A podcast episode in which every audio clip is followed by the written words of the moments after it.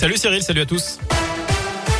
À la une, la colère des AESH, ces accompagnants d'élèves en situation de handicap se mobilisent aujourd'hui chez nous et partout en France.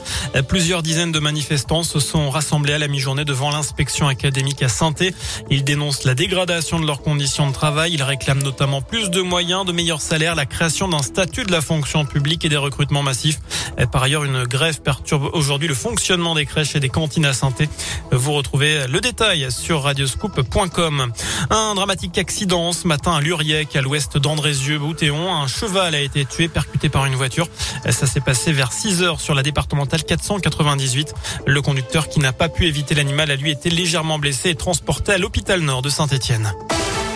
Dans l'actu également, baisse de taxes ou chèque carburant. Le gouvernement annoncera d'ici la fin de la semaine un dispositif simple, juste et efficace pour aider les Français face à la hausse des prix des carburants.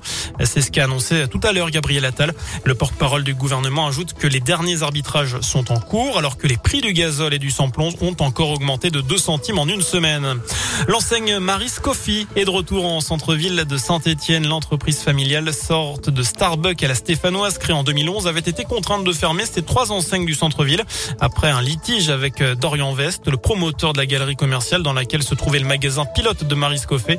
Euh, mais la bonne nouvelle a été officialisée hier soir. Vous avez peut-être vu la vidéo sur la page Facebook Loire-Haute-Loire de Radio Scoop.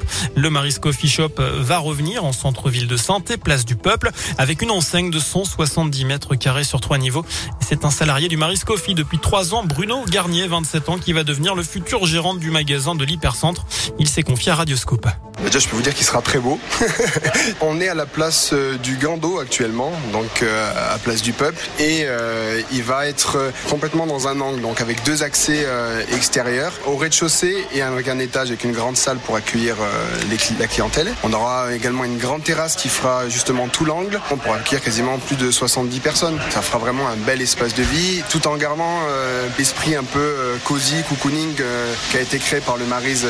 voilà, on veut garder cet esprit-là, venir se poser tranquillement, boire un café euh, dans les fauteuils, etc. Voilà, l'ouverture est prévue d'ici la fin de l'année. Un mot de football, Claude Puel sur un siège éjectable. Le coach de la SS plus que jamais menacé après le début de saison catastrophique des Verts, battu, je vous le rappelle, 5-1 dimanche à Strasbourg. D'après plusieurs médias, une réunion d'urgence s'est tenue hier soir à l'Etra. Pas de quoi encore statuer sur son cas avant le match vendredi face à Angers dans le Chaudron. Et puis du basket à suivre également les 32e de finale de la Coupe de France. La chorale de Rouen se déplace à Aix-Maurienne. Ce soir, une équipe de Pro B. Saint-Chamond va défier Mulhouse, formation de 3 division, alors qu'Andrézieux va devoir surmonter deux niveaux d'écart sur le parquet de Fausse-Provence. Euh, coup d'envoi de ces rencontres à 20h.